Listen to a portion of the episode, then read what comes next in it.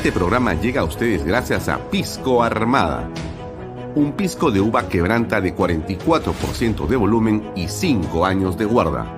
Un verdadero deleite para el paladar más exigente. Cómprelo en bodegarras.com y recuerde, tomar bebidas alcohólicas en exceso es dañino.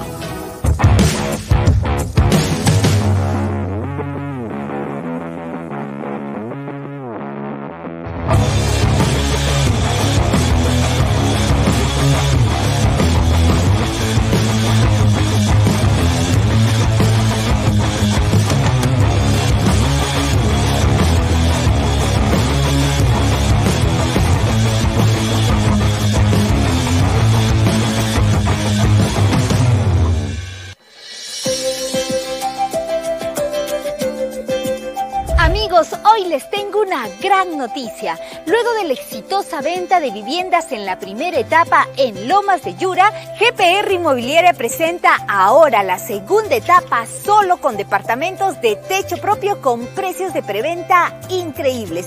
¿Quieres conocer todos los detalles? Ven y acompáñame.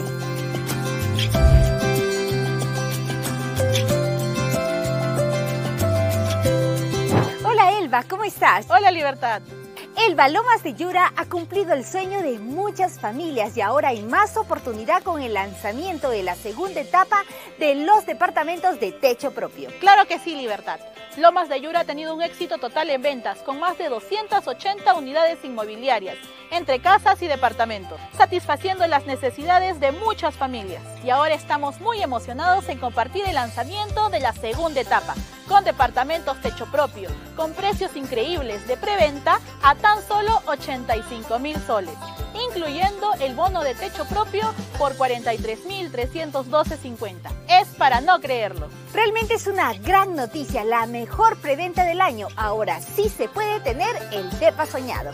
Claro que sí, ya puede ser propietario en el único proyecto techo propio en Arequipa, viviendo en un departamento bonito, seguro y funcional, que contará con tres dormitorios, sala, comedor, cocina con área de lavandería y un baño completo. Hay que mencionar que los departamentos contarán con todos los servicios. Exacto. Aquí tendrán luz, agua 24 horas al día, desagüe, pistas asfaltadas, veredas, áreas verdes, alumbrado público, una zona comercial, una zona escolar y lo más importante, todo dentro de un condominio cerrado.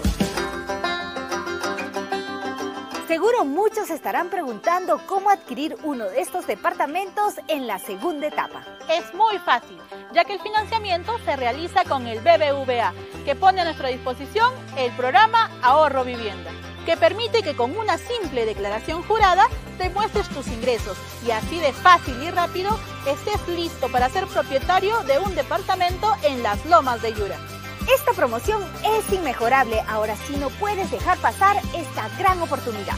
No esperes más y agenda una cita o visítanos en el kilómetro 17 en la carretera Arequipa-Yura o llama a los teléfonos que aparecen en pantalla. Aprovecha ya esta oferta irresistible y conviértete hoy en propietario en Lomas de Yura.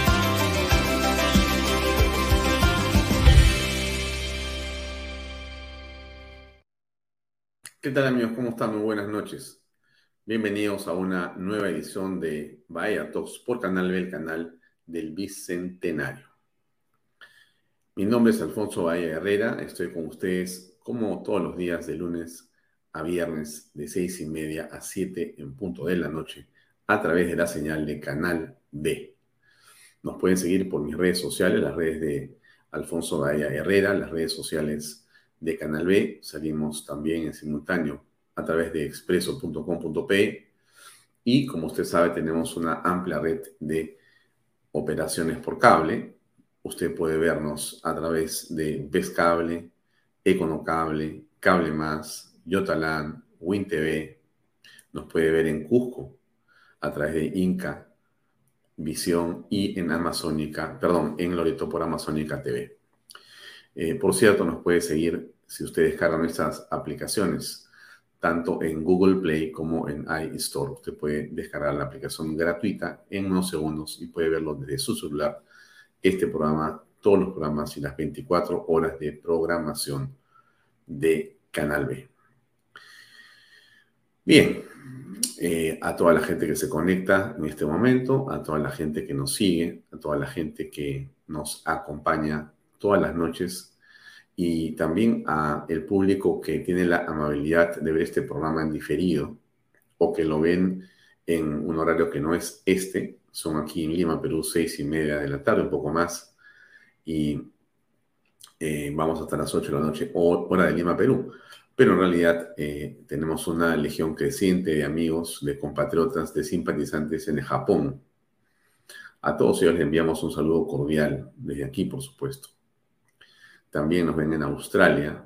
Hay una eh, creciente cantidad de peruanos que viven, tanto algunos que viven como que estudian en Australia y que sabemos que siguen este programa. Ocurre lo mismo en Estados Unidos en varias ciudades, obviamente en Nueva York y en la zona de Florida, porque es donde hay una mayor cantidad de colonias peruanas afincadas ahí. En Argentina también tenemos un grupo de gente que sigue este programa eh, y en Chile, por supuesto, que también. Tenemos amigos en España, en Francia, en Italia. Eh, tenemos algunos que están en Inglaterra, en Irlanda, en Suecia. Y bien, podría seguir hablando de la geografía de Canal B en el mundo, pero quizá usted ya se la imaginará. Estamos en diferentes partes del mundo y esto es creciente. Así que a todas estas personas que nos escriben desde allá, que nos siguen desde todas partes, muchas gracias por su compañía, gracias por su aliento. Este es un canal de televisión digital que ha entrado al mundo de los cables a pedido de algunas personas, que continúa su desarrollo en el mundo digital de una manera intensa. Estamos inaugurando nuestros estudios donde tenemos varios sets eh, conectados con la tecnología más importante del mundo para que usted pueda gozar no solamente de la información, sino lo que creemos nosotros que es más importante, que es el contexto de la información. Cuando nos preguntaban el otro día, oye, pero ¿en qué te diferencias tú de Canal N, por ejemplo? Una pregunta que me dijo si ellos dan noticias. ¿En qué te diferencias tú de TV Perú, que también da noticias? O de Latina. Bueno, dije yo, es muy simple la diferenciación.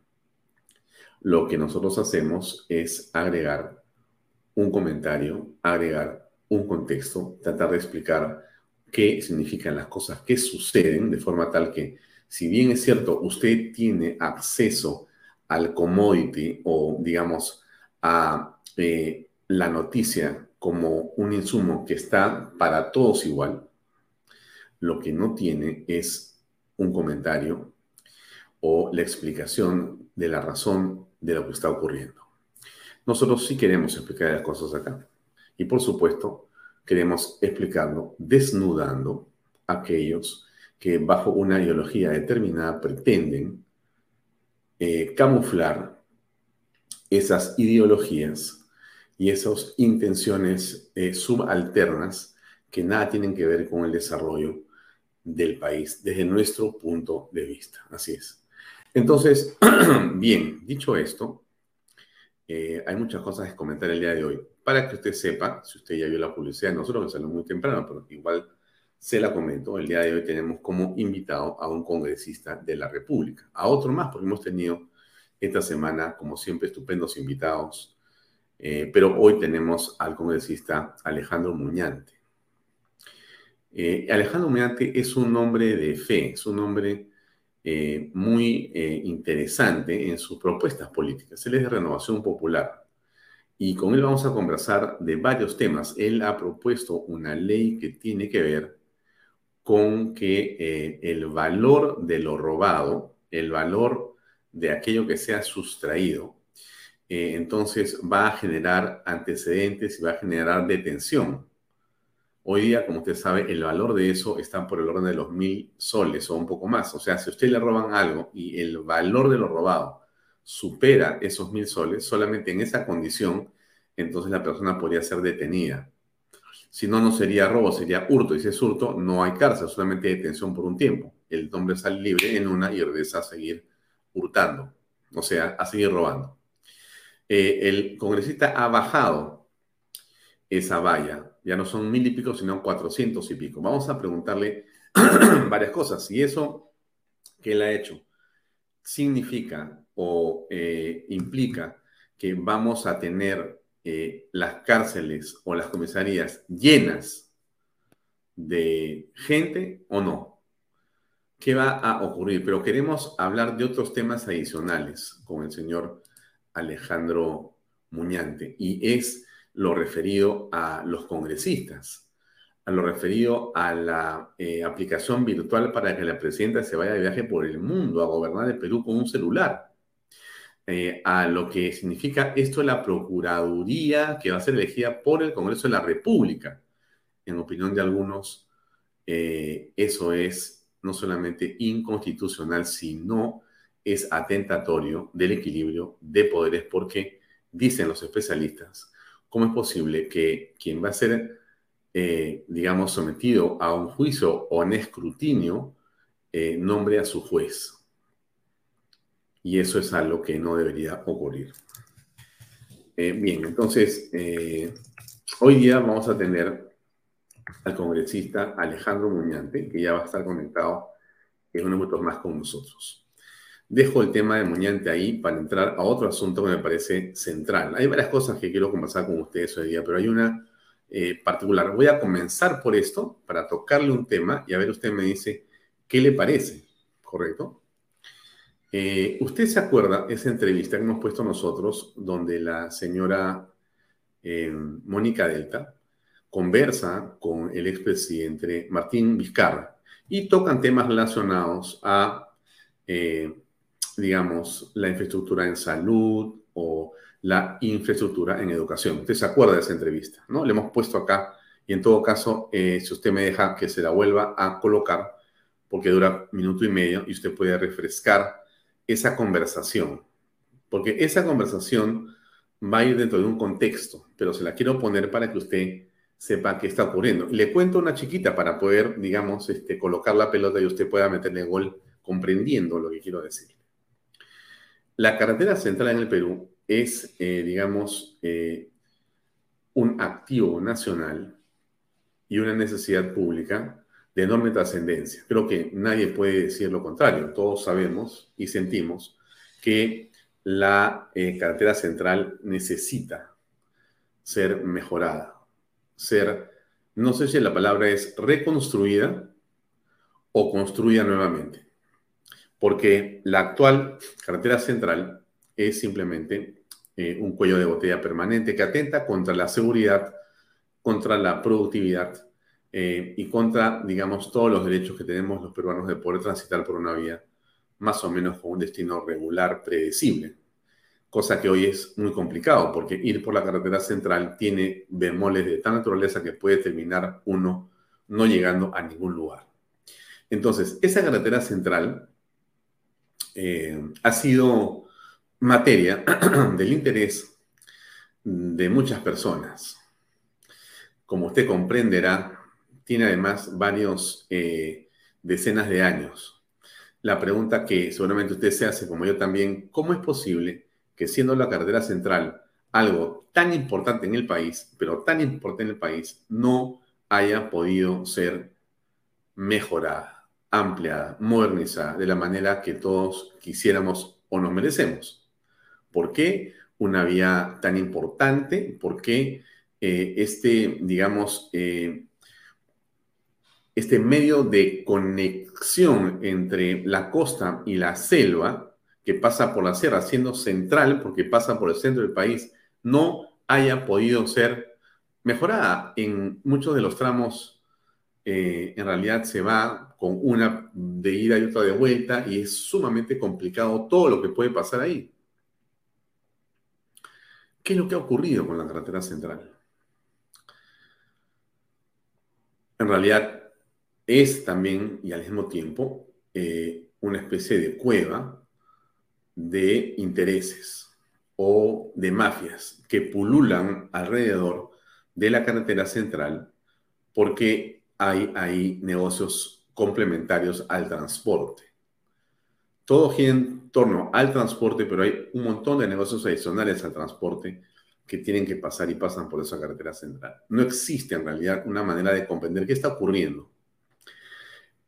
A principios del gobierno de Pedro Pablo Kuczynski, un dispositivo legal permitió que eh, se pudiera llevar adelante el proyecto de construcción de la nueva, los estudios y la construcción de la nueva carretera central, eh, seguramente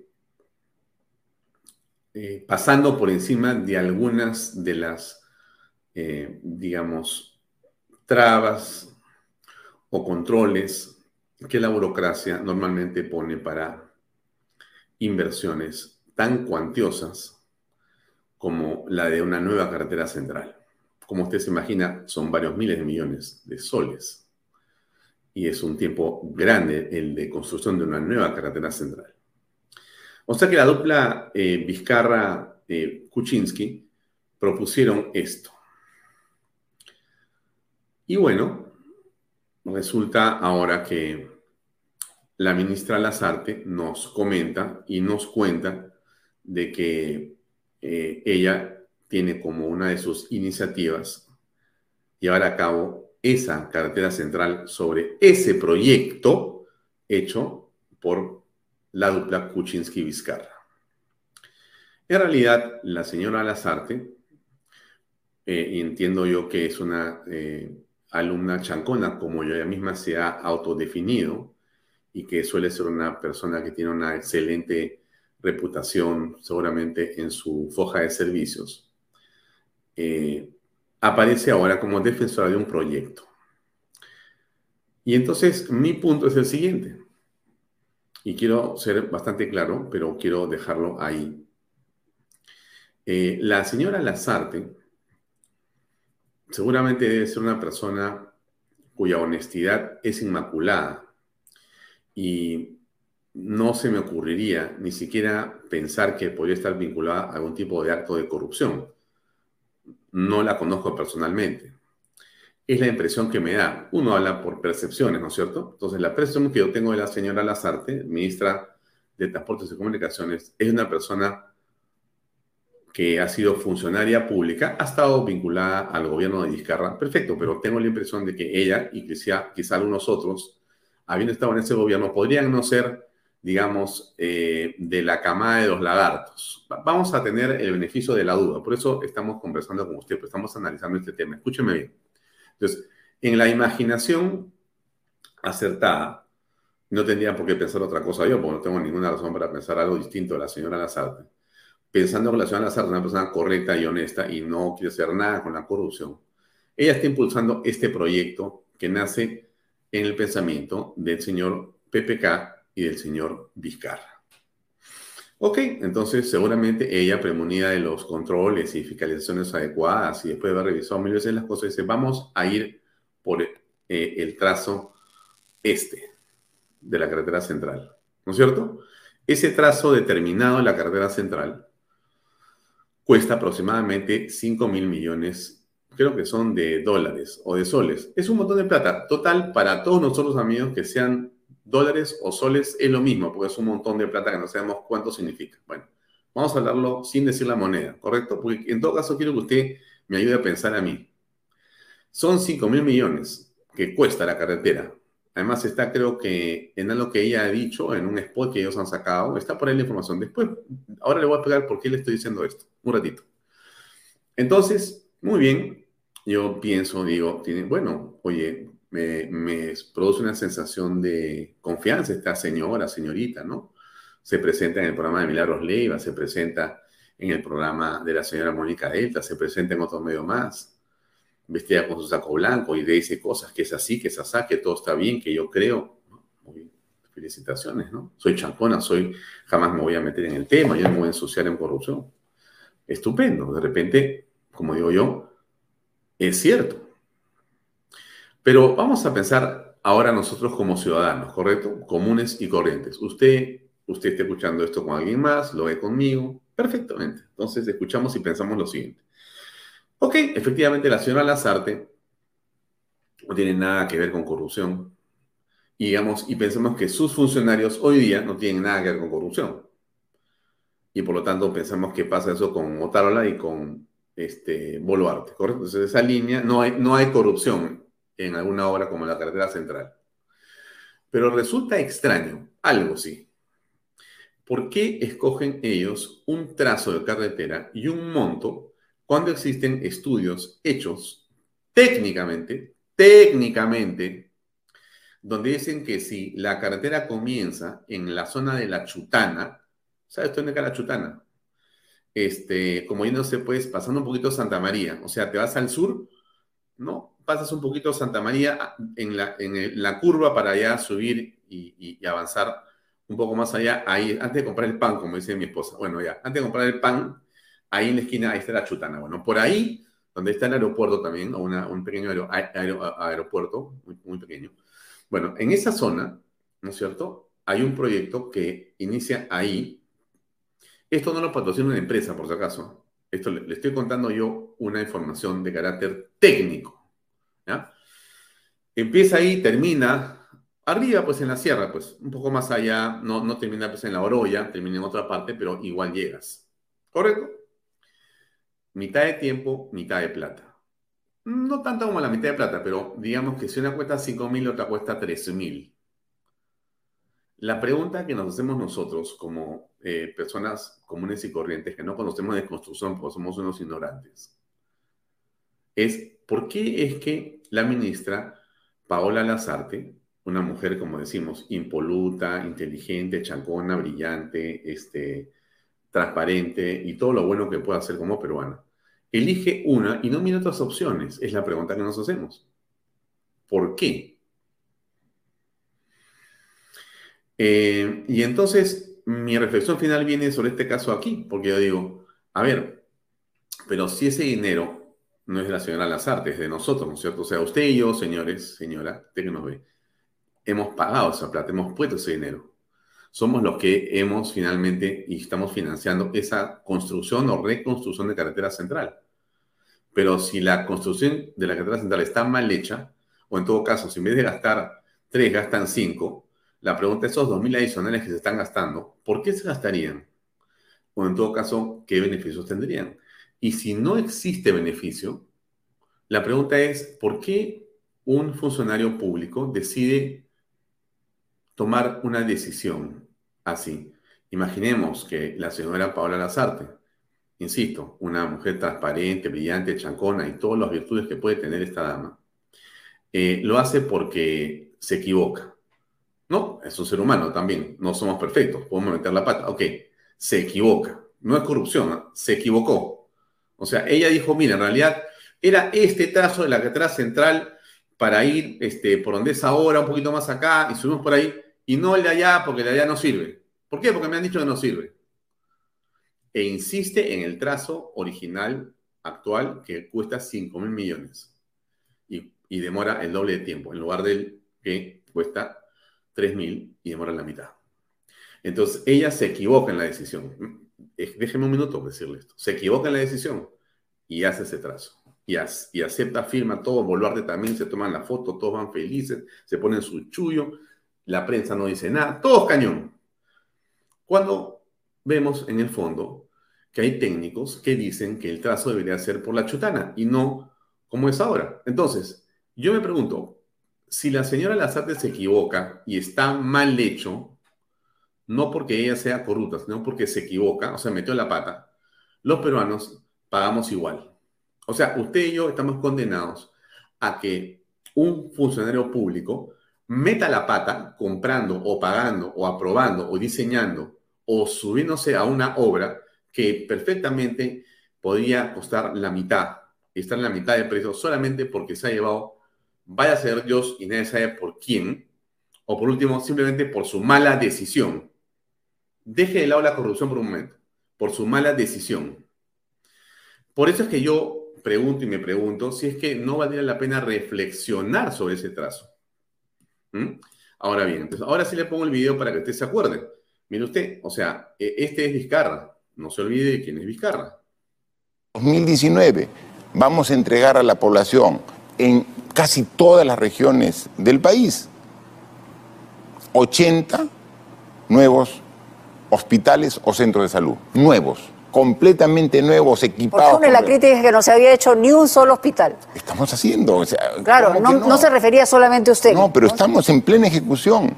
Algunos que hemos empezado nosotros. Recuérdase, hace un mes hemos estado en, Piura, iniciando la construcción del hospital de Ayabaca, de Huarmaca, de Huancabamba. O sea, recuerden, nada más recién, hace, hace, un mes, estamos trabajando. Pero hay hospitales que se venían construyendo hace dos, tres, cuatro, cinco, diez años y que no se terminaban. Le hemos puesto todo el esfuerzo. Este año vamos a concluir 80 hospitales y centros. ¿Y en educación? Este año. ¿Cuál es el...? Este año, en educación, vamos a entregar a la población más de mil nuevos colegios. Mil. ¿Este año? Este año 2019. ¿Y la anemia cuánto vamos a bajar este año? La anemia, nuestra meta es muy ambiciosa para llegar al 2021 al 19-20%. Está en 40 y... Estamos 40 y pico. 43. Se ha bajado en este año muy poco, en el año 2018. Hmm. Bien, entonces el eh, señor Vizcarra conversa con la colega Mónica Delta sobre las obras que él dijo que iba a hacer en la parte hospitalaria, en la parte educativa, en la parte sanitaria y nunca hizo nada. Nada. O sea, este hombre, como lo conocemos todos nosotros, es uno de los políticos más mentirosos en la historia del Perú, que te mentía delante de periodistas con experiencia, como la señora eh, Delta, con el, digamos, mayor desparpajo. Bueno, este es el hombre que junto con Pedro Pablo Kuczynski deciden idear el asunto de la carretera central. Y al momento que escuchas a los dos conversando sobre el tema, seguramente vas a decir, oye, qué verdad, ¿no? Qué cierto lo que dicen. Pero yo simplemente hago esta reflexión por el tema técnico. O sea, porque uno tiene que preguntarse si en realidad estas propuestas de estas personas son las correctas o hay algo atrás que nosotros no sabemos y que, déjenme decirles, de repente tampoco lo sabe la actual ministra Paula Lazarte. Con esto no quiero decir que yo soy el inocente o que ella es la inocente. No, amigos, por eso, deja un ratito, te lo pido, la suspicacia a un lado es difícil, por no decir imposible, porque en este tema de la obra pública, eh, alguien te dirá, no sea Sonso, pues Alfonso. Ok, voy a hacer Sonso un ratito, ¿ya? Entonces, en eso, lo que le quiero decir yo es, ojo con esto. Ahora, escuche este videito, por favor, y me diga, y me va a decir qué piensa, ¿ok? Acá va. Sobre la obra de la nueva carretera central. La ministra de Transportes y Comunicaciones, Paola Lazarte, dice que no existe trazo o estudio que respalde otra alternativa a la obra de la carretera central que hará el MTC, que irá de Lima a Huancayo en seis horas, con 11 mil millones de dólares de inversión y con un plazo de ejecución de 10 largos años. Eso es falso. Sí existe otra alternativa técnica con estudios completos y avalado por el Gobierno Regional de Lima y el Colegio de Ingenieros del Perú. Una ruta directa de Lima a Huancayo en tres horas, con 3 mil millones de dólares de inversión y con un plazo de ejecución de cinco años. Bien, la mitad de la propuesta por el BTC. No voy a continuar con esto porque ya he hablado media hora del asunto, pero lo que quiero decirle es que hay algo que no está bien en esa decisión. Yo no quiero hablar de corrupción, no quiero hablar de nada de eso porque no me consta. Entonces, como no me consta, aunque muchos me dirán, Alfonso, ¿cómo puedes ser tan inocente tú que has visto tantas cosas y pensar que esa señorita te está diciendo la verdad? En todo caso, que no está siendo manipulada o manejada por alguien otro para que apruebe el tema del trazo que cuesta más y que demora más, donde hay más plata. Ok, pero déjenme pensar que más bien, inclusive eso se puede cambiar. Entonces, nosotros vamos a conversar con ingenieros Vamos a conversar con el Colegio de Ingenieros. Vamos a preguntar qué está pasando en verdad y cómo es esto de ese trazo alternativo, concluido, eh, bien hecho y reflexionado adecuadamente para saber si realmente hay algo que podríamos, digamos, agregar en el debate público sobre la carretera central. Porque en un país libre como el que estamos, cualquier ciudadano, nosotros somos uno más, también puede decir, oye, yo creo que más bien eso puede ser así y acá tengo unas ideas. no son mías, por cierto, lo que le estoy contando yo no es que yo sepa cómo es la carretera ni por dónde tiene que ir, no, lo que yo estoy tratando de hacer, amigos, es abrir el debate sobre un tema que me parece central. Yo no sé cuántas veces habrá ido usted por la carretera central, pero yo he ido muchísimas veces. O sea, mire, le voy a contar una anécdota chiquita. Hoy estamos jueves y valen las anécdotas, pero le voy a contar esta anécdota para que vea si a mí no me gustaba la carretera central. Cuando yo conocí a mi actual esposa, hace, la conocí hace 25 años, o hace 25 años, 26 años en verdad. Yo decidí invitarla a salir, como lo hace cualquier persona, ¿no es cierto? Y le invité a salir, es, no sé, pues, pues a un restaurante, a, comer algo. A los pocos días, como, digamos, quería, eh, como puede querer cualquier galán, impresionarla, ¿no es cierto? le dije, mira, eh, Chari, ¿qué te parece si nos damos una vuelta y te invito eh, a conocer una parte del Perú? Y me dijo, ¿cómo así? Mira, nos vamos muy temprano en la mañana y regresamos como a eso a las seis o siete de la noche. Pide permiso en tu casa. Y dijo, ¿pero dónde vamos a ir? Bueno, en realidad te quiero invitar a almorzar a Laguna de Paca. ¿A dónde? me dijo. A Laguna de Paca. Allá hay unos restaurantes muy bonitos que tienen truchas. Y a mí me gustan mucho las truchas, con las papas doradas y ese ambiente es un fantásticamente hermoso. Vamos a dar una vuelta. Pero ¿dónde queda? ¿Cómo es? Mi esposa no conocía Laguna de Paca. Yo había estado en Laguna de Paca creo que 10 veces. Y me dijo, bueno, vamos pues. Pidió permiso a su padre y a su madre, la monté en mi carro y ¡fum! Salimos a las 6 de la mañana o 5 y media de Lima. Llegamos como a eso de las 11 de la mañana, aproximadamente 11 y media o 12 del día, a la Laguna de Paca. Usted conoce dónde queda la Laguna de Paca, subiendo allá arribita, a la izquierda. Eh, un sitio espléndido, espléndido. Es uno de los lugares más hermosos que hay en el Perú. Hay muchos lugares hermosos, pero bueno, la laguna siempre con las nubes y el cielo, la tierra y es para mí, no sé, es un ambiente, me puedo quedar horas mirando eso. Comimos la, la trucha esta espectacular, fue un, momento eh, bellísimo, ¿no? Y, regresamos a Lima inmediatamente, ¿no? Claro, había más tráfico de regreso que de ida, pero finalmente logramos estar en Lima a eso de las 7 de la noche. Un poco muertos por la manejada tan larga, pero muy interesante. Muy bien. Ah, bueno, a título de qué le cuento esto de que yo en mi carrera periodística he subido por la carrera central muchísimas veces. Y bueno, antes de casarme, por supuesto, antes de conocer a mi esposa, con amigos, nosotros solíamos coger nuestros vehículos e irnos a la zona del Valle del Mantaro el viernes en la tarde. Bueno, yo lo solía hacer porque me gustaba hacer eso. O sea, yo no andaba mucho en Lima, yo cogía mi vehículo y me iba al Valle del Mantaro y me pasaba ahí el fin de semana y regresaba el día domingo a mediodía. Esa era la forma en que a mí me gustaba pasar un fin de semana. Entonces, yo conozco más o menos la carretera central como un usuario, ¿no? Yo nunca he transportado nada, ¿no? o sea, voy y vengo como turista, ¿no? Entonces, ¿por qué le cuento esto? Porque la carretera central es un medio realmente fantástico, fascinante. Entonces, si yo como ciudadano peruano, ¿no? si yo como usuario este, común y corriente de un espacio público puede participar, no yo como otra cosa que no sea pues un, eh, digamos, eh, facilitador en, el debate, ¿no? De, de, lo que pasa con esa carretera, que yo creo que debería ser lo mejor posible, yo siempre me imaginaba, disculpe la digresión y la extensión de este comentario, pero bueno, pues eh, mi programa lo permite, ¿no? Y como es mi programa, puedo decirlo.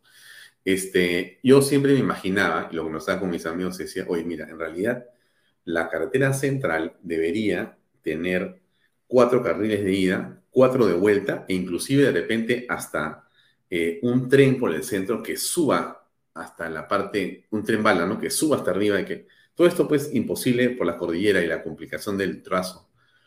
Pero no deja de ser un sueño que imagino que las ingenierías hoy día lo pueden hacer. Hay tantas cosas que se hacen en el mundo, amigos. Tantas cosas. ¿Cómo no vamos a poder tener una carretera central pues decente?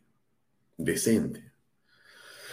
Entonces, bueno, le cuento esto porque, claro, ese video que yo le he mostrado, donde se dice que hay un estudio que cuesta 3 millones de dólares y no 5 mil como quiere gastar la señora Paula Lazarte desde el ministerio, es algo que merece la pena que nosotros desarrollemos. Y nosotros vamos a desarrollar ese tema en Bahía Talks, no hoy día, pero sí el día lunes, en profundidad.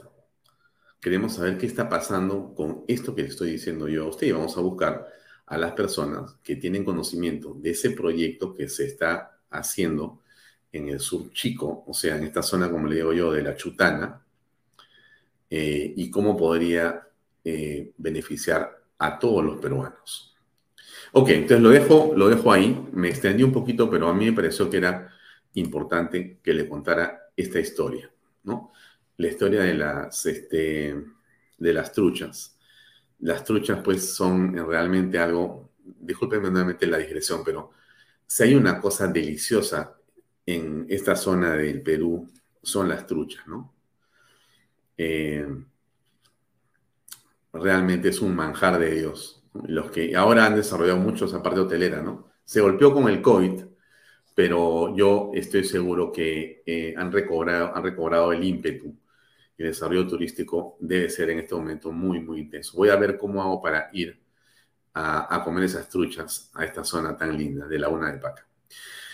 Bueno, entonces regresamos a la política, ¿ya? Regresamos a la política para comentarle algo que me parece importante. Usted se acuerda que nuestro querido primer ministro, el señor Otárola, estaba muy contento y creo que con razón, porque fue a París, lo trataron bien, lo escucharon con atención, se conectó con personas, dijo pues este, que estaba saliendo adelante Perú y que la crisis había terminado y que todo estaba bien, ¿no? ¿Se acuerda usted de ese videito en la televisión francesa? Se lo voy a poner, dura un minuto y pico, menos de un minuto, y él dice unas cosas que son muy interesantes, pero que están relacionadas a otras que les quiero comentar que alguien ha desmentido. A ver, escuchemos. ¿Qué dijo Tarla? No hubo ningún intento, dio un golpe de Estado el señor Castillo, Claro, acá le preguntan, oye, pero dicen que no dio golpe de Estado Castillo. No, no, dice, no, sí dio un golpe de Estado. Bueno, estamos de acuerdo con Otárola, ¿no? Pero dice algo más, ¿no? Ay, perdón, perdón, perdón. Eh, no hubo ningún intento, dio un golpe de Estado el señor Castillo, que ahora está en prisión por eh, serias acusaciones de corrupción. Tiene 19 colaboradores eficaces que señalan que él o su entorno ha recibido dinero. Y lo segundo, la crisis ya concluyó en el país. Esa es la parte esa es la pepa, como decimos los periodistas, ¿no es cierto? O sea, que la pepa de todo esto que ha dicho el señor este, Otárola, la crisis ya terminó.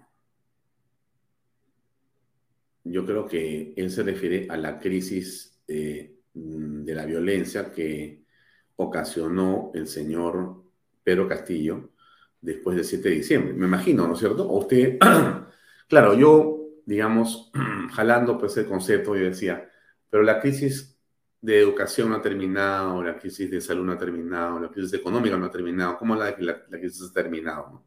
Jalando pues el concepto. Pero si somos, digamos, más comprensivos, o si queremos ser más literales, diríamos entonces que lo que dijo el señor Otaró se refiere a que la crisis de violencia ha terminado. O sea, el, el episodio de efervescencia o de violencia producto del 7 de diciembre y los desmanes, desórdenes y violencia ocurren en el país, ha concluido y que eso ya terminó. ¿No es cierto? Eso es lo que se entiende, ¿no? O vamos a escuchar un pedacito más para, para que no haya duda de lo que está diciendo Otaro. Su entorno ha recibido dinero. Y lo segundo, la crisis ya concluyó en el país. El país ha entrado a un proceso de pacificación. En este momento no existe una sola marcha eh, de protesta, ninguna, ningún camino bloqueado porque con mucho esfuerzo en estos seis meses, hoy día cumplimos seis meses de la gestión de la presidenta Boluarte, hemos dado a los 33 millones de peruanos el derecho constitucional a la paz y a la tranquilidad, y estamos en ese proceso. Ya, todo bien, pues, o sea, un campeón. Eres un campeón. Muy bien. Entonces vamos a olvidarnos del señor otro algún momento. Pero yo encontré este testimonio del suministro de defensa. A ver, de repente yo estoy equivocado. ¿eh? A ver, escuchen ustedes. Cosas que hacer. La crisis política aún no ha terminado. Aún no se ha dado solución a las demandas insatisfechas que tiene gran parte de nuestro territorio, particularmente de Puno. O, sea, esto lo está diciendo quién? Verónica Mendoza, lo está diciendo eh, exactamente quién, Bermejo. A ver, a ver, voy a escuchar otra vez porque creo que yo estoy un poco sordo, amigos. A ver. Que faltan muchas cosas que hacer. La crisis política aún no ha terminado. Aún no se ha dado solución a las demandas insatisfechas que tiene gran parte de nuestro territorio, particularmente de Puno. O sea, la crisis no ha terminado, pero el primer ministro, que es el jefe de este señor, le dice, por si acaso la crisis ha terminado. Entonces, bueno, usted, usted dirá, Alfonso, qué pesado eres, ¿ah? o sea, ¿cómo molestas al gobierno? ¿Por qué estás buscando las contradicciones? ¿Cómo te quedas tranquilo? Mira el fútbol, anda, a comer tus truchas a, a la una de Paca, ¿no? Al Valle de Mantaro, no molestes. Bueno, a ver, estimados amigos, nosotros estamos en este programa y en este canal con el ánimo y entusiasmo de poder hacer las cosas bien. Y es evidente que nos preocupa una contradicción de esta naturaleza, porque este par de personas no son pues dos amigos que están tomando una cerveza en una esquina.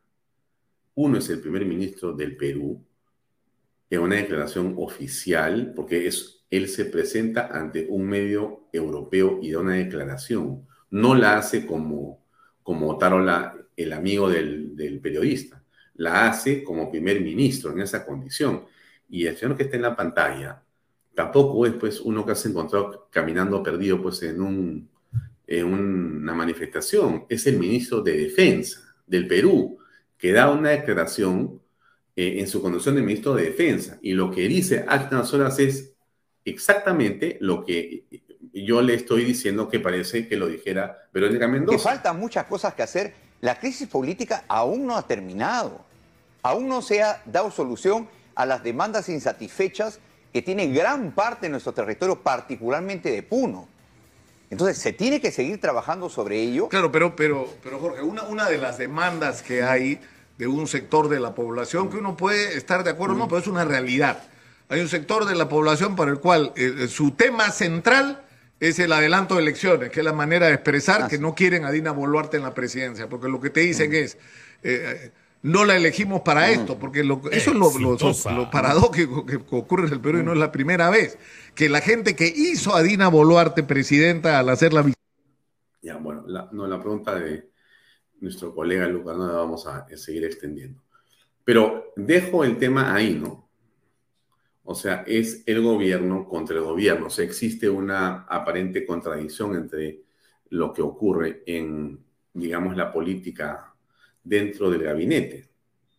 Porque en un directorio, el presidente del directorio dice, por si acaso, la crisis se acabó.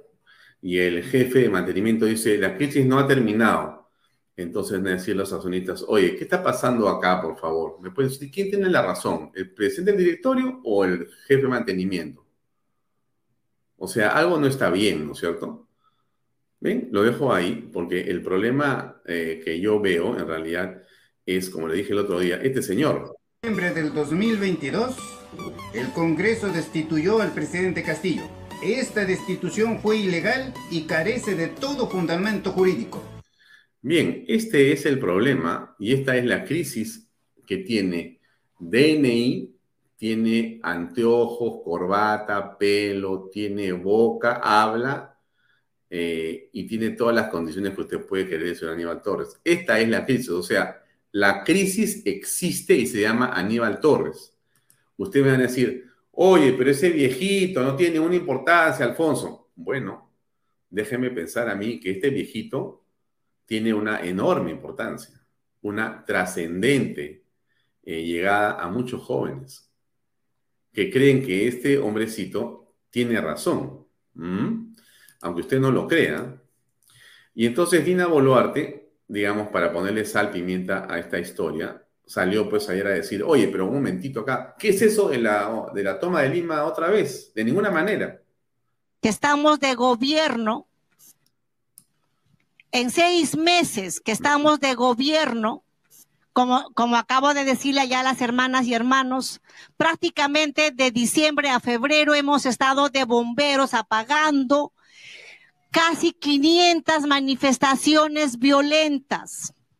Y ahora mismo yo llamo a estas personas que nuevamente están anunciando que la tercera toma de Lima o la tercera toma del Perú. ¿Cuántas muertes más quieren?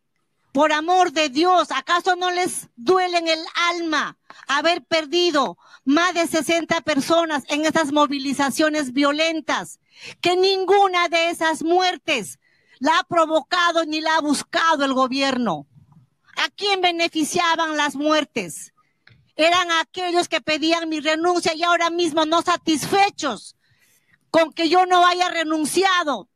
Siguen buscando y quieren utilizar a la población peruana para seguir generando zozobra, violencia, caos, crisis.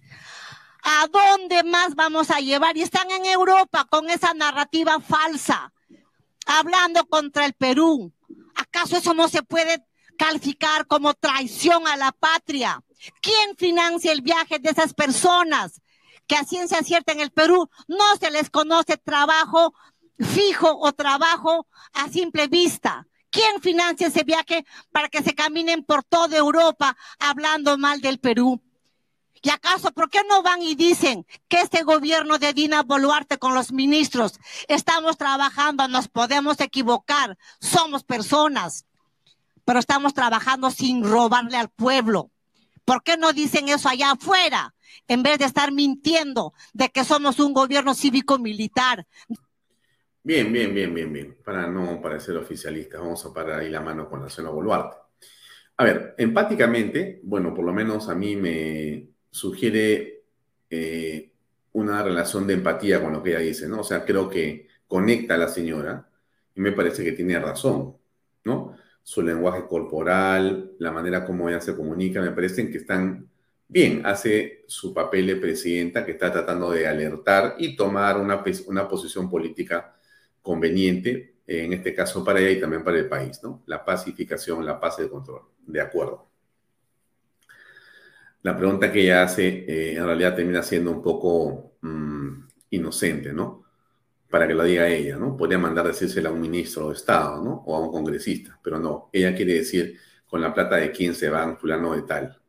Un tema gaseoso, sin nombre, eh, para un líder político como un presidente no debería ser, ¿no? Ella debería más bien, si quiere ser punto, en decir, fulano de tal, mengano, merencejo.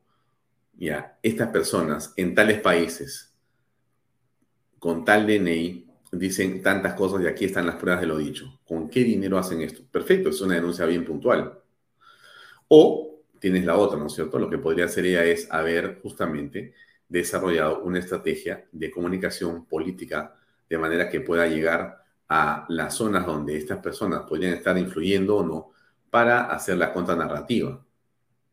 Mi pregunta es, ¿lo está haciendo? Porque mi impresión es de que está buscando ella, como Tarola, cómo sea el permiso para viajar. Seguramente eh, por cada hotel, eh, en cada esquina donde han estado parados eh, los gatos que se han ido acá con su mochila a decir cosas contra el Perú, para ella pararse con su mochila de cosas buenas del Perú. A mí me parece que eso es vergonzoso, contraproducente, totalmente negativo y discrepo totalmente de los congresistas que creen que eso tiene que hacer. O sea, yo no creo que eso sea el camino de una presidenta de la República en este momento, menos, menos en este momento. O sea, creo que si Ina Boluarte comienza a hacer una cosa como esa y continúa en ese deseo, creo que está simplemente cometiendo otro error garrafal, ¿no? Más allá de ese tema, eh, lo concreto es de que, bueno, efectivamente, eh, nos parece central ah, el hecho de que haya una preocupación sobre esa posible escalada, ¿no? Eh, pero miren ustedes, entonces, esa sí es la crisis. Esa sí es una crisis. Ahí sí existe un peligro. estoy aunque parece increíble, más de acuerdo con el señor eh, Chávez, con el señor ministro de Defensa que con el señor Otárola, ¿no? Jamás podría haber dicho una cosa así, pero bueno, lo digo. Estoy más de acuerdo con el señor Chávez, que dice que la crisis no ha terminado, que con el señor Otaro que dice que la crisis ya terminó. Me imagino que la señora presidenta en el Consejo de Ministros escucha a Otárola, escucha a, Chávez y hace así, y hace así, y dice, bueno, bueno, pero ¿quién tiene la razón? Pero ella parece que está clara que la crisis no ha terminado. Yo dije el otro día, yo creo que la crisis recién ha comenzado. Y bueno, ok, dejemos el tema ahí con la señora Boluarte y sus devaneos y su... No sé cómo va a ser para pararlo del día, creo que es 18, 19 de julio, un tema delicado y, creciente en actividad porque se están movilizando desde varios lugares. Yo imagino que ella tendrá un equipo importante de inteligencia, le está contando, le dice, Dina, ojo, vienen por acá, Dina, vienen por allá, y que ella estará articulando cómo hacer que no vayamos a quedarnos paralizados nuevamente. Eh, bien, ahora termino ya con este tema del señor Otárola, porque termina o, comienza a ser pues ya aburrido hablar más de, de ese asunto, ¿no? Hablo del Congreso un poquito. El día de hoy, el Pleno ¿no? aprobó la acusación constitucional contra la ex parlamentaria del Partido Aprista, Luciana León, Lucianita, como le decían algunos, eh, o le sean todos, no sé, eh, la acusan de los delitos de tráfico de influencias, cohecho pasivo impropio y peculado doloso por apropiación. O sea, nada fácil y nada, y nada sencillo. Esto fue lo que pasó hoy en el Congreso, se los muestro acá en unos segundos. Miren. 73, en contra 3, abstenciones 3. Ha sido aprobado el proyecto de resolución legislativa del Congreso en el extremo del delito de tráfico de influencias agravado Bien, a continuación, 73 votos a favor, 3 en contra, 3 abstenciones.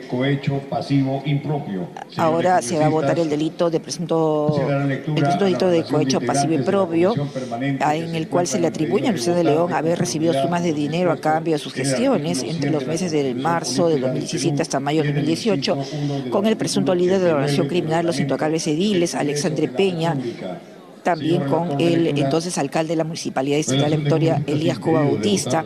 Para viabilizar la entrega y recepción de dinero habrían ocurrido comunicaciones telefónicas previas entre la excongresista, la asesora de su despacho, Betsy Matos, en el Congreso de la República y Alexandre Peña Quispe, presunto líder de la organización criminal Los Intocables Ediles. También se habrían efectuado entregas de dinero a través de transferencias en cuentas bancarias de terceros allegados. Bueno, ok, y esto dijo Luciana. Yo entregué mi... ¿No es cierto? Yo entregué mi celular, no existe ninguna interceptación telefónica. Yo entregué mi clave porque no tenía nada que esconder. Si yo hubiese tenido algo que esconder, lo hubiese eliminado. Conversaciones con quien era mi esposo no era nada irregular. Puede ser que sean vergonzosos para la lectura de, terceras personas? Por supuesto. ¿Vergüenza ajena? De acuerdo. Pero eso no es delito. Eso no es cohecho.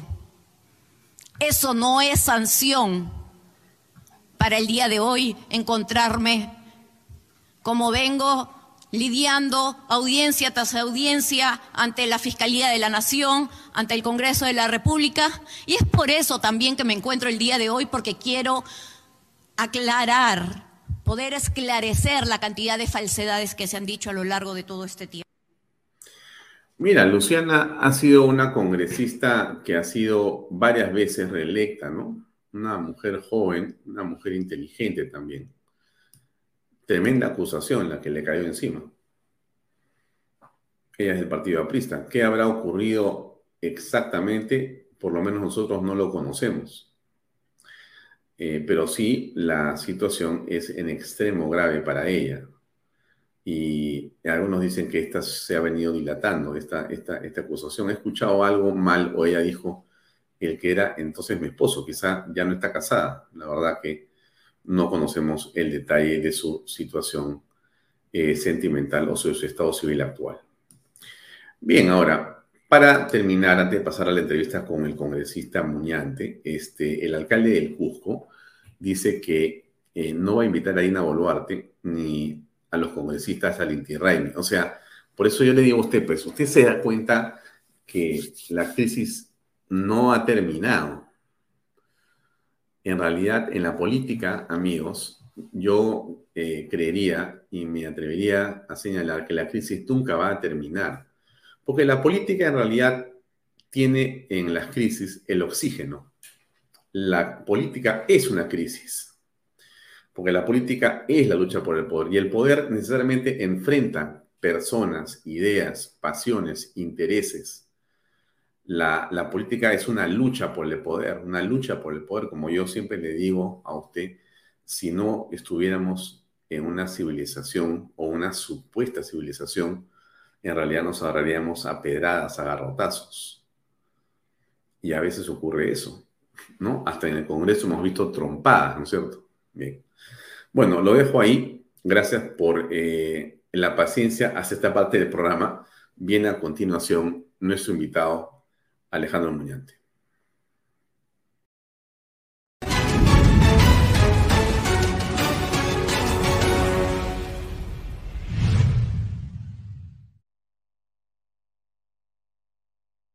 Bien amigos, el congresista Alejandro Muñante de Renovación Popular es el autor, es el promotor, es el impulsor de una ley que tiene singular importancia y para eso queremos conversar con él. Esta ley, como usted está apreciando en esta imagen que está a mi izquierda, eh, señala que ahora un hurto cuyo valor está eh, en los 495 soles ya puede ser sancionado como un delito, cuando antes esta suma, esta valorización tenía que superar los 1025 soles.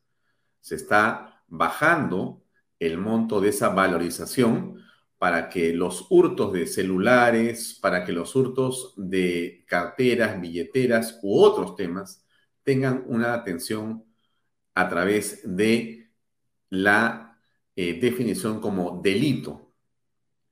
¿Qué significa esto? ¿Qué implicancias tiene?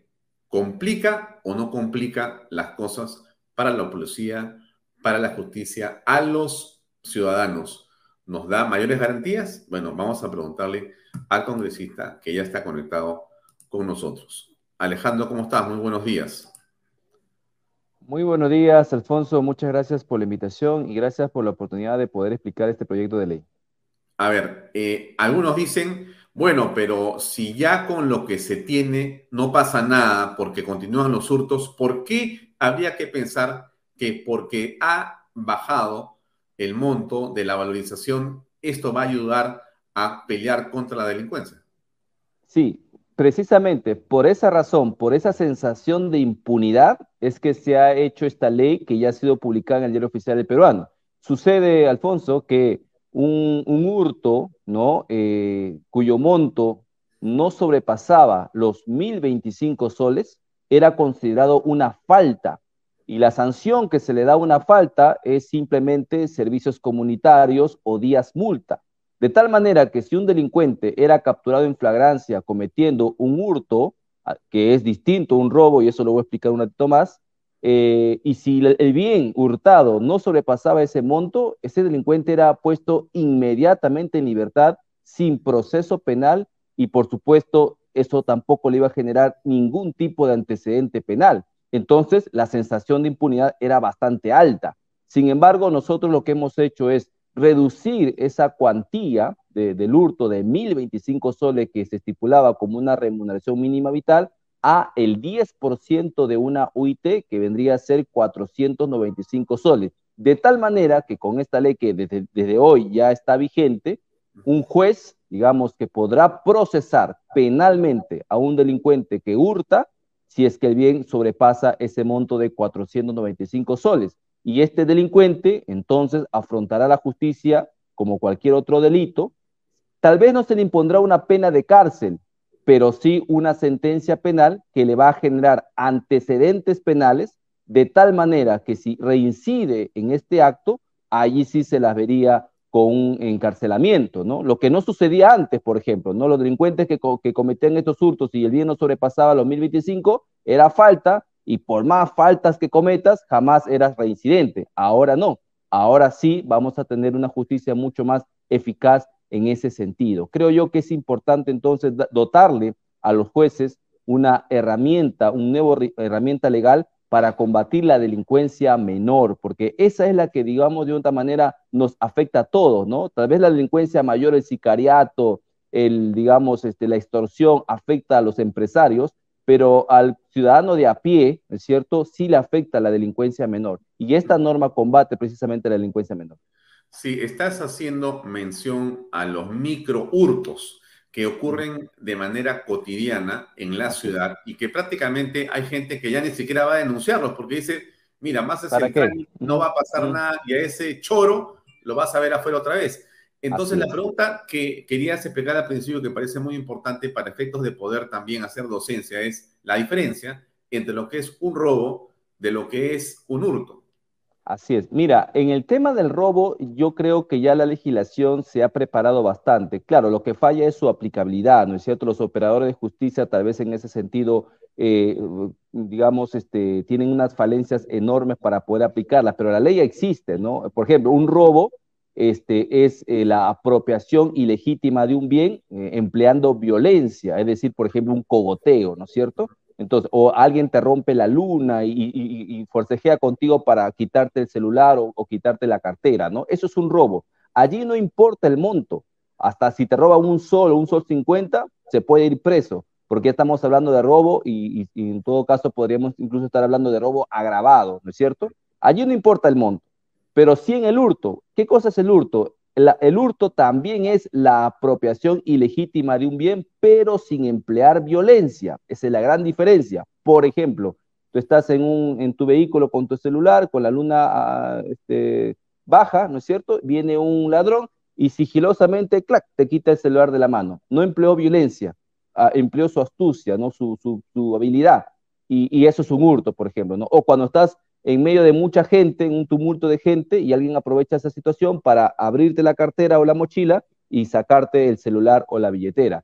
Eso también es un hurto. Muchos delincuentes han sido capturados por las cámaras de seguridad justamente cometiendo hurtos, porque son muy hábiles para eso, ¿no? Entonces, cuando iban ante la justicia o ante la comisaría, lo dejaban muchas veces este, en libertad inmediatamente porque el monto pues no sobrepasaba los 1025 soles. Justamente eso es lo que se ha querido solucionar a través de la reducción de la cuantía para que los jueces tengan ahora una nueva herramienta legal. Claro, alguno me podría decir, no, pero eso va a aumentar la carga procesal. No necesariamente, porque la gran mayoría de casos se, se, procesa a través del proceso inmediato en flagrancia. Y todos sabemos aquí que los procesos de flagrancia, ahora, con la nueva, el nuevo Código Procesal Penal, se están este, solucionando rápidamente, en dos o tres meses ya hay una sentencia y, y eso creo que no va, digamos, este, a perjudicar la justicia en nuestro país. Más bien va a ayudar a que la población sienta un poco más de seguridad en las calles.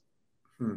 Ahora, bien, eh, ¿cómo estás eh, en este sentido, dado que estás legislando sobre una materia que tiene que ver con la lucha contra la delincuencia, cómo aprecias el trabajo que hace en este momento el Ministerio del Interior justamente para luchar contra esa delincuencia? Mira, yo creo que hay enormes falencias, definitivamente, ¿no? O sea, no, no podemos tapar el sol con un dedo. Si bien es cierto, el Ministerio del Interior, eh, digamos, hizo un trabajo ciertamente reconocible en cuanto a las protestas que hubieron eh, en nuestro país, por ahí algunas cosas que definitivamente se tienen que mejorar, pero la lucha contra la delincuencia común o extranjera es donde efectivamente poco o nada se está haciendo. Y yo creo que en ese sentido falta un replanteamiento en las políticas de lucha contra la inseguridad ciudadana.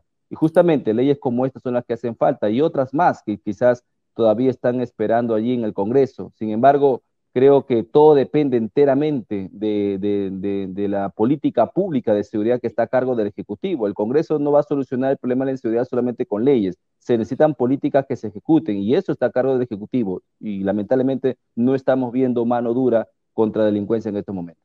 Hmm. Ahora, eh, estaba en el debate, porque ya no está, lo que ocurre con los serenos, lo que eh, sucede con eh, la formación o en todo caso el empoderamiento a través de la, eh, el otorgamiento de armamento no letal. Y esto, Alejandro, se ha interpretado también como una, digamos, polémica abierta de por qué no se le da más capacitación o recursos a la policía en lugar de pensar en los serenos. Bueno, ¿tú cómo ves esta situación en el país? Mira, yo estoy de acuerdo con esa apreciación y creo que efectivamente eh, es la Policía Nacional la encargada o la llamada de colocar la, de poner seguridad en nuestras calles, ¿no? Porque ellos sí pueden emplear las armas de fuego y todo lo que se necesita para repeler a la, a la delincuencia. Y lo que estamos viendo más bien es una política contradictoria. He estado yo, por ejemplo, en la Escuela de Formación Policial de Chimbote, también he estado en la Escuela de, de Huancayo, y lamentablemente, Alfonso, estas escuelas van a cerrar. ¿Y por qué van a cerrar? ¿Por qué? Porque no cumplen con los procedimientos que el propio Ejecutivo ha establecido a través de un decreto supremo. Es decir, ellos mismos se disparan a los pies, ¿no? Cuando más bien deberían dotarle de las facilidades y la logística necesaria para que estas escuelas sigan funcionando, porque si, algo, si alguna brecha hoy tenemos en nuestro país es la de las policías. Tenemos pocos policías para la gran cantidad de población que tenemos. Sin embargo, vemos una política contradictoria ahí de cerrar escuelas cuando más bien deberíamos abrir más escuelas para que existan más policías en nuestras calles. Y eso necesita, por supuesto, una, una partida especial. El Congreso lo puede hacer, pero lamentablemente no estamos viendo la voluntad eh, política o administrativa de parte del, del Ejecutivo. Ahora bien, con respecto a que al uso de armas no letales por parte de los serenos. Mira, algo es algo, como se dice, ¿no? Eh, a que no, no tengan absolutamente nada o tengan una traba administrativa. Pero yo me pongo y reflexiono un poco, me voy un poco más allá y digo, por ejemplo, a un ciudadano de a pie que cumple con los requisitos para aportar armas de fuego, ¿no es cierto?, para su seguridad personal, eh, eh, su CAME le da el arma de fuego, ¿por qué no se lo podría dar a un sereno que cumpliendo los requisitos y que además tiene la función de salvaguardar nuestra seguridad en las calles, ¿por qué no pensar tal vez en alguna, algún patrullaje especial de serenos que sí posean armas de fuego para poder repeler la delincuencia? Yo he estado en El Salvador hace dos semanas y te digo que allá los policías municipales tienen armas de fuego y la, y, la evidencia es que la, la violencia allá se ha reducido a un dígito no estoy diciendo que sea la misma realidad que en, el, que en, el, que nuestro Perú, pero hay que pensar en cosas mucho más, digamos, este, eficaces para combatir la violencia. Yo sí estoy de acuerdo con esa crítica que se dice al delincuente que posee un arma de fuego no lo vas a repeler con un gas pimienta, ¿no es cierto? O con, o con una vara. Pero creo que entonces, entonces, si la situación es esa, si la crítica es esa, entonces pensemos algo más, ¿no? Si no vamos a tener los suficientes policías en las calles, entonces dotémosles a los serenos que cumpliendo los requisitos, ¿no? Puedan eh, tener algo más que un arma no letal. ¿Tú crees que Bukele en el Perú tendría éxito? Yo creo que lo que, lo que sucede es, es, eh, la voluntad política que ha tenido el señor Bukele en El Salvador, ¿no? Eh, cada realidad es distinta, evidentemente, pero lo que no puede ser distinto es la voluntad de querer hacer las cosas. Y creo que el señor Bukele tuvo la voluntad de hacerlo y algo que, permitió que justamente lo haga es la determinación que tuvo para enfrentarse a, los organismos internacionales y a las ONGs internacionales que velaban más por el derecho de los delincuentes que por el derecho de los ciudadanos. Y yo creo que si de eso nos contagiamos aquí en el Perú, las cosas podrían cambiar considerablemente. Mm. Ahora, aprovecho tu presencia para hacerte tres preguntas sobre tres temas de actualidad que creo que son relevantes a esta hora.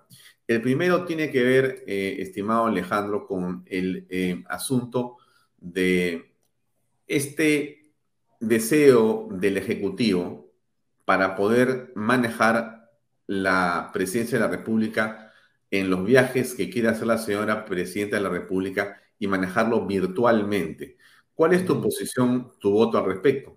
Mira, yo he votado a favor de este proyecto de ley porque sin duda alguna este, he consultado, he podido indagar un poco, he podido revisar la opinión de algunos constitucionalistas, pero creo que todo pasa porque no se ha revisado, creo yo, muy bien el proyecto.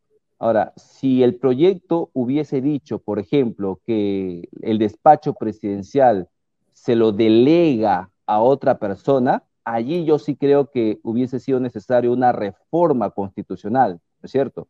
Pero el proyecto no dice que hay una delegación del despacho presidencial, lo que hay es una, eh, eh, digamos, una administración remota del despacho presidencial en los días que el presidente o la presidenta está fuera del país, ¿no? En, los casos, en un caso excepcional en donde no existan vicepresidentes. Hoy es la señora Dina Boluarte, mañana podría ser cualquier otro. Entonces no podríamos tener una falencia, una laguna legal allí simplemente porque no porque queremos insistir en una reforma constitucional que a mi juicio en este caso no es necesario.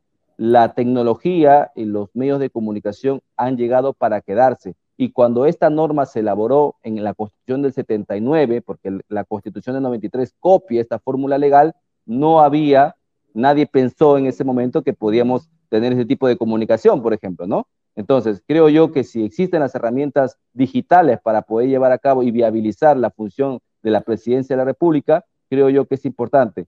Y otra cosa adicional, la coyuntura también nos exige legislar en función de los intereses del país, vamos a recibir, por ejemplo, la presidencia de la APEC, ¿no es cierto?, de parte del presidente de los Estados Unidos. Eso no se puede realizar por vía Zoom, ni tampoco puede ir un canciller a recibirlo. Eso tiene que ser de presidente a presidente. Entonces, la situación demanda y amerita que nosotros los legisladores eh, hagamos las leyes conforme a la realidad que vivimos. Ahora, este principio jurídico que dice que no se pueden hacer leyes eh, en función de las personas, sino por la naturaleza de las cosas, ¿Cómo colisiona con esta iniciativa? Yo creo que más bien lo que estamos haciendo es una ley por la, por la naturaleza de las cosas, ¿no? Porque, eh, digamos, el error está que, eh, que, se piense que estamos haciendo una ley para la señora Boluarte, pero la coyuntura, la situación, no solamente actual, sino lo que hemos venido pasando hace unos meses. Vizcarra tampoco tenía vicepresidentes, ¿no? Recordemos que la señora eh, Mercedes Arauz también había renunciado a la vicepresidencia. Entonces, es algo que es un patrón que se está repitiendo constantemente en nuestro país. Entonces, la naturaleza de las cosas nos obliga a nosotros los congresistas a legislar en función a ello. Mm. Entonces, a partir de ello, esto se podría extrapolar a otras autoridades, o sea, los congresistas, los ministros de Estado, en realidad, el presidente del Poder Judicial y demás podrían viajar al extranjero y administrar eh, virtualmente. Ya no sería necesaria su presencia los congresistas en estos momentos a través de los, usos digitales podemos hasta votar por las leyes. O sea, nosotros ya estamos haciendo uso de eso. Ahora, hay que precisar que el despacho presidencial no es, el, no es, no es sinónimo de gobierno. Ojo, cuando un presidente sale fuera del país, eh, no es que deja de ser presidente, el presidente sigue siendo presidente. El despacho presidencial, como la norma mismo lo dice, la LOPE, ¿no? la ley orgánica del Poder Ejecutivo, este, es, una cuestión enteramente administrativa y tiene que ver con el, con el despacho. No es que este, quien se encargue de la, de del despacho ya va a gobernar el país, no. Despacho presidencial no es lo mismo que gobierno. El gobierno se ejecuta de otra manera. Mm. Bien, eh, pasando a un segundo tema importante, es esto que también surge del Ejecutivo, que tiene que ver por la controversia sobre la ley que permite eh, al Congreso elegir a su procurador. Y muchos dicen, pero ¿cómo vas a poner al gato de despensero, metafóricamente hablando? Es decir, ¿cómo vas a permitir que el eh, procurador que va a defender al Congreso sea elegido por los congresistas, sea nombrado por los congresistas? Eh, en realidad habría una suerte de dependencia ahí y una situación que podría ser perjudicial, cuando lo que debería ocurrir es que ese procurador debería ser elegido por la Procuraduría y que tenga entonces básicamente que depender y dar cuentas o coordinar las acciones con esta institución independiente del político. ¿Qué piensas? Mira, eh, si nosotros revisamos eh, la ley orgánica la ley que tiene que, que ver directamente con el funcionamiento de la Procuraduría, nos vamos a dar cuenta que es un órgano adscrito al Ministerio de Justicia, ¿no? Entonces, tan independiente no es, ¿no? De una otra manera, el Poder Ejecutivo tiene, como dice, eh, injerencia. Entonces, imagínense ustedes que estamos en una demanda competencial contra el Poder Ejecutivo y sea el Poder Ejecutivo que indirectamente nos ponga el procurador. Es decir, como, es decir, que tu demandante o tu denunciante te ponga tu abogado. No, no, no suena mucho, muy, muy lógico eso, ¿no? Entonces, Creo yo que los poderes del Estado, los poderes del Estado que muchas veces entran en conflictos competenciales, hemos visto varios en los últimos años, eh, creo yo que en ese sentido, y dada la experiencia, creo yo que sí es importante que los poderes del Estado, tanto el Poder Judicial, es lo que no se dice, también aquí se está respetando la, autonomía del poder, del poder Judicial, del Tribunal Constitucional, de elegir, al igual que el Congreso, su propio procurador. Y es que eso es justamente en aras de salvaguardar el principio de separación de poderes, ¿no? Frente a otros organismos gubernamentales, yo sí creo que estas deben depender enteramente de la Procuraduría General, pero en los casos de, los poderes del Estado y un organismo tan importante como el Tribunal Constitucional, yo sí creo que debe guardar cierta independencia. Además, hay que precisar que no es, esto no se elige al dedo. Eh, la misma norma dice que se elegirán por concurso público, así que en ese sentido la meritocracia está este, garantizada. Mm. Ahora, hay una noticia que aparece el día de hoy en los medios de comunicación con respecto a que la mesa directiva autorizó que se repongan los equipos eh, telefónicos y computadoras al grupo parlamentario, eh, digamos, denominado como los niños, cuyas oficinas han sido eh, allanadas en marzo. Eh, William Zapata eh, eh, ha dispuesto que sea así. ¿Qué piensas al respecto? Mira, Alfonso, yo creo que hay un tema bastante complejo allí, porque, a ver, los, congresistas tienen derecho, digamos, a ciertas facilidades que el Congreso ya otorga al inicio de la gestión, desde el inicio de la gestión, ¿no? Entonces, hay, por ejemplo, equipos o materiales que se le otorga al congresista para, para poder desarrollar su función congresal, mientras este no esté, por ejemplo, inhabilitado o suspendido.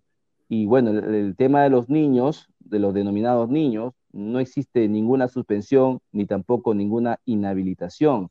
Entonces, no hay norma legal que nos permita a nosotros dejar, digamos, este, de dotarles esas, esas maquinarias que le fueron incautadas. Además que varios de ellos han salido de la investigación fiscal, como el caso de la misma vicepresidenta, ¿no?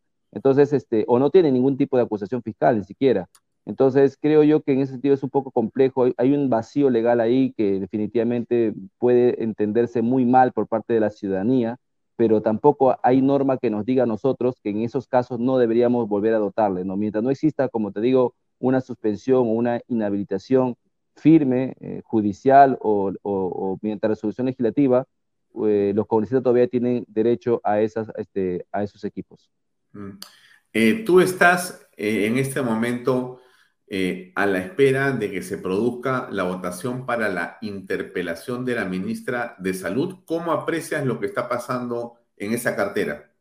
Yo sí creo que es necesaria una interpelación, hasta me atrevería a, ir un poco más allá. Creo que sería importante una censura, a no ser que la propia presidenta de la República cambie de ministro o de ministra. ¿no? Yo, yo sí creo que es importante refrescar el Ministerio de Salud atendiendo a la nueva problemática que hoy tenemos con, con, con, la epidemia del dengue. ¿no? Entonces creo yo que sí es importante hacer un cambio allí en, el Ministerio de Salud.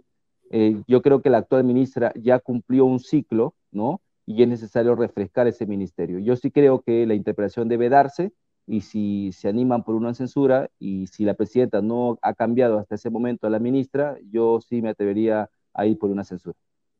Eh, ¿Tú coincidirías con Keiko Fujimori, que ha aparecido hace unas horas en los medios para señalar que, digamos, además del Ministerio de Salud, también deberían cambiar agricultura, minería e interior?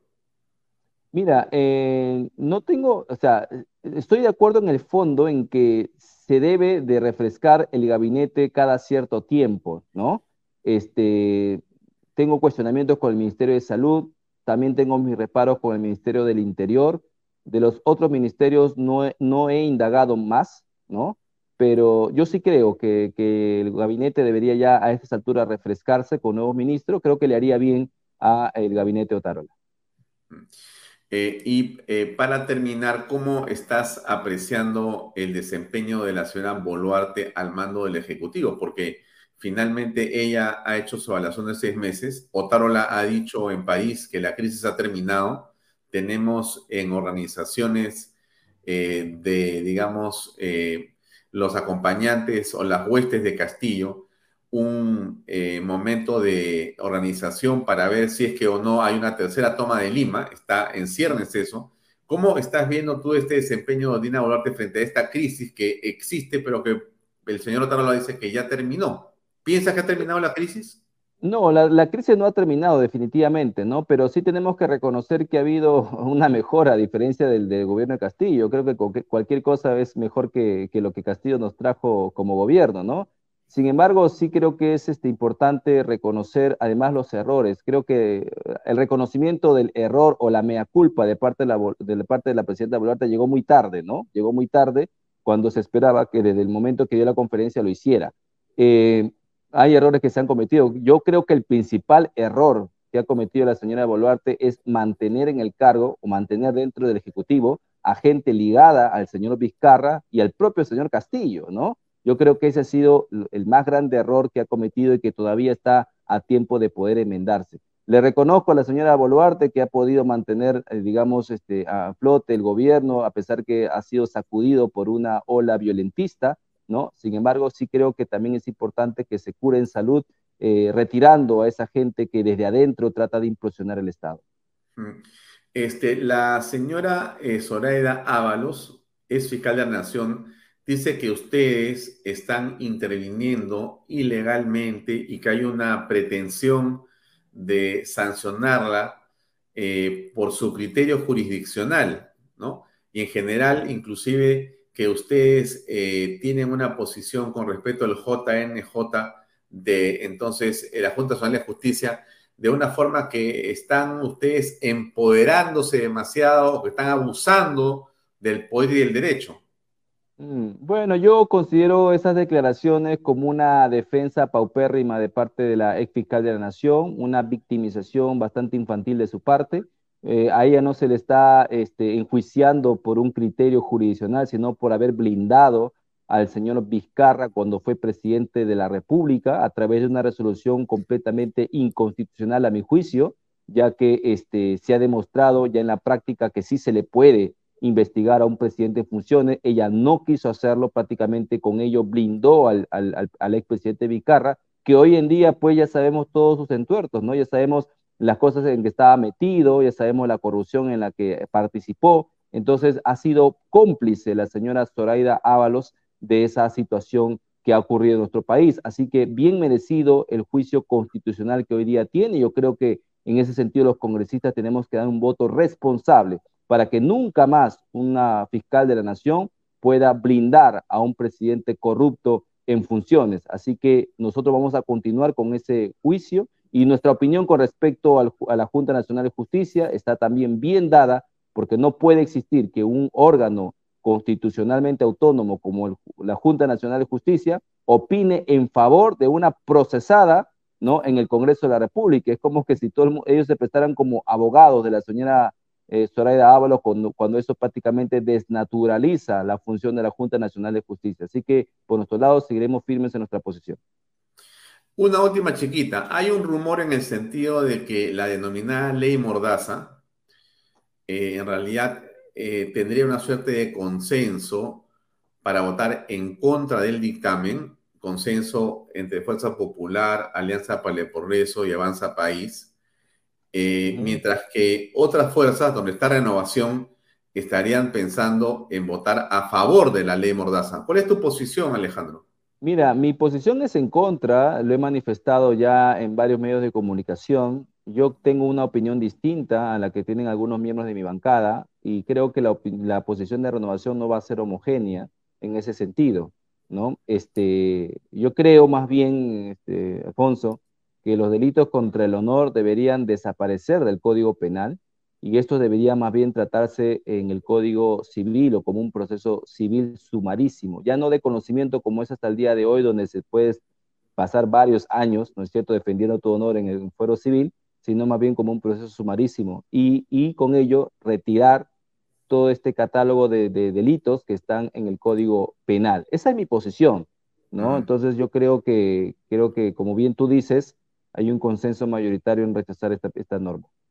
Muy bien. Alejandro, muchísimas gracias por acompañarnos como siempre, muy amable por tus comentarios y hasta otra oportunidad. Muchas gracias, Alfonso. Saludos para toda la televidencia. Muchas gracias. Gracias, buenas noches, muy amable. Bien amigos, era el congresista Alejandro Muñante que tuvo la cortesía de estar con nosotros unos minutos para hablar en torno a diversos temas de coyuntura política que ustedes han escuchado. Eso es todo por hoy. Nosotros nos despedimos, como siempre, con mucha eh, alegría por su compañía y renovados por nuestra creciente audiencia. Tengan ustedes muy buenas noches. Este programa llega a ustedes gracias a Pisco Armada un pisco de uva quebranta de 44% de volumen y 5 años de guarda. Un verdadero deleite para el paladar más exigente. Cómprelo en bodegarras.com y recuerde, tomar bebidas alcohólicas en exceso es dañino.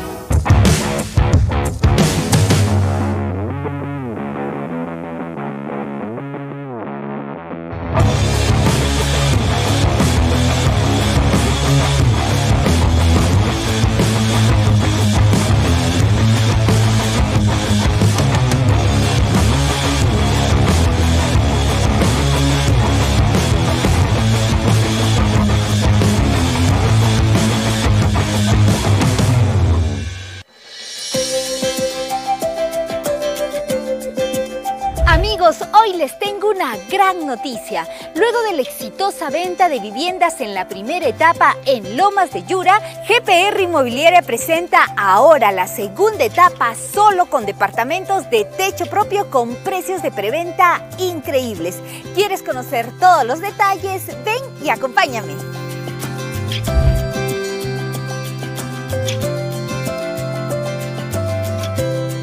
Hola Elba, ¿cómo estás? Hola Libertad.